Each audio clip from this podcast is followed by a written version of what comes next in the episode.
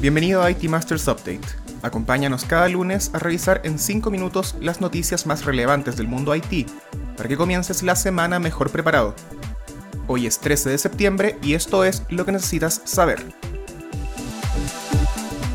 El lunes se publicó en el diario oficial la Estrategia Digital Nacional y el acuerdo que define las reglas que dirigirán las iniciativas tecnológicas en lo que queda del sexenio.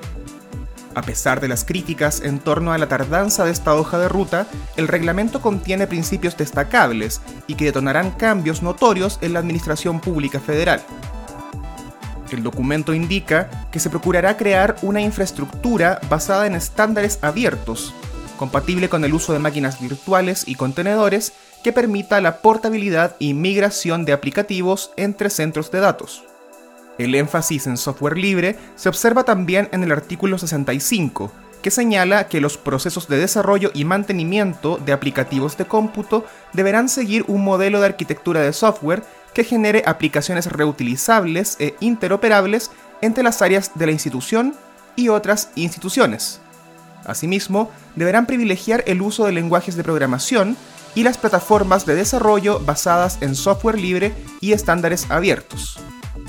El reglamento emitido por la administración anterior ponía un foco muy fuerte en los procesos de contratación y concurso público de servicios de tecnologías de la información y comunicaciones.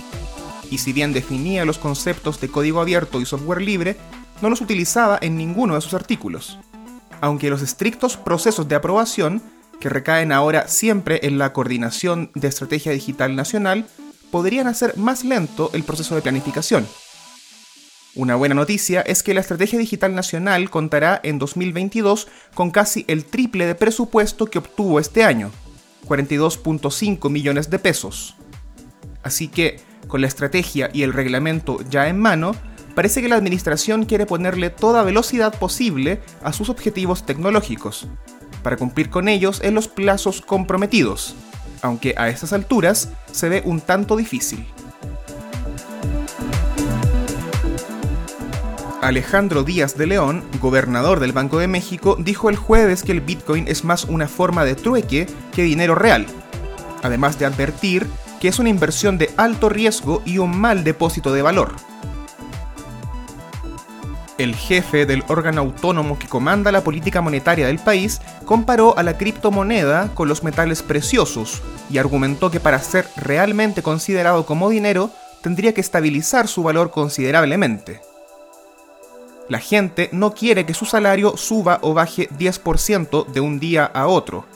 Esa volatilidad no es aceptable para generar poder de compra, dijo así que no veremos a México seguir pronto el camino de El Salvador, que el martes pasado oficializó esta moneda como dinero legal, frente a protestas, errores en las billeteras digitales y una fuerte caída en el precio del Bitcoin.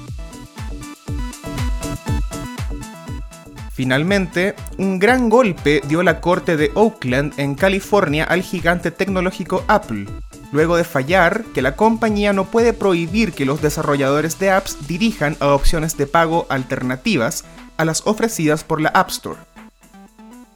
Epic había cuestionado como injusto el 30% que Apple se lleva de todas las compras, y acusaba a la compañía de ser monopólica, incluso haciendo uso de una parodia a la legendaria publicidad de Apple contra IBM en 1984. Aunque la posibilidad de dirigir a los usuarios a tiendas externas es un triunfo, la Corte no aceptó que Apple sea una empresa monopólica, así que tampoco fue una derrota total para la compañía dirigida por Tim Cook. Eso fue todo por esta semana. Suscríbete a este update en iTunes, Spotify o Stitcher.